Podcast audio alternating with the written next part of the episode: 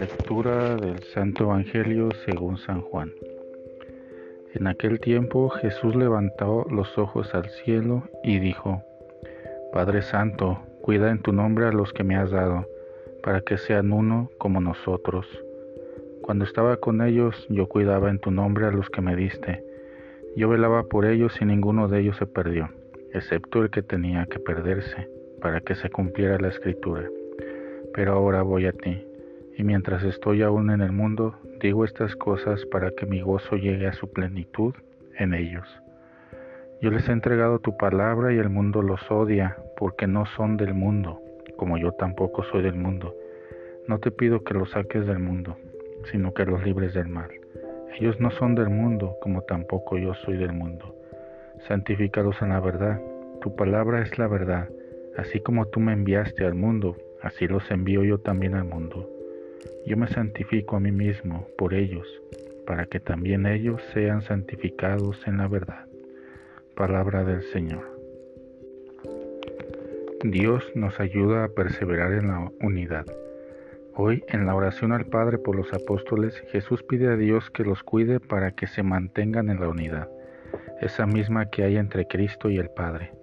La unidad supone comprensión de las palabras, hechos y sentimientos de nuestros semejantes. Pero esa comprensión no es espontánea, requiere atención y buena voluntad para buscar de entender al otro que habla o actúa por qué de esa manera. El peligro de división es común en la raza humana. La división suele presentarse por la diversidad de intereses, particularmente cuando se trata de una causa común. Pedro una vez preguntaba, ¿y a nosotros, que lo hemos dejado todo para seguirte, qué nos va a tocar? También recordamos a los hermanos Santiago y Juan que con su madre piden el privilegio de sentarse uno a la derecha y el otro a la izquierda de Cristo en su reino.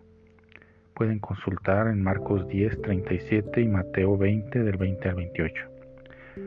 La división también se presenta como estampida ante el mundo.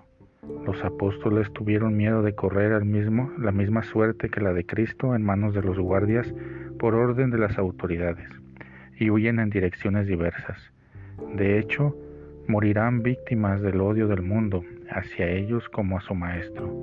El mundo los odia porque no le pertenecen.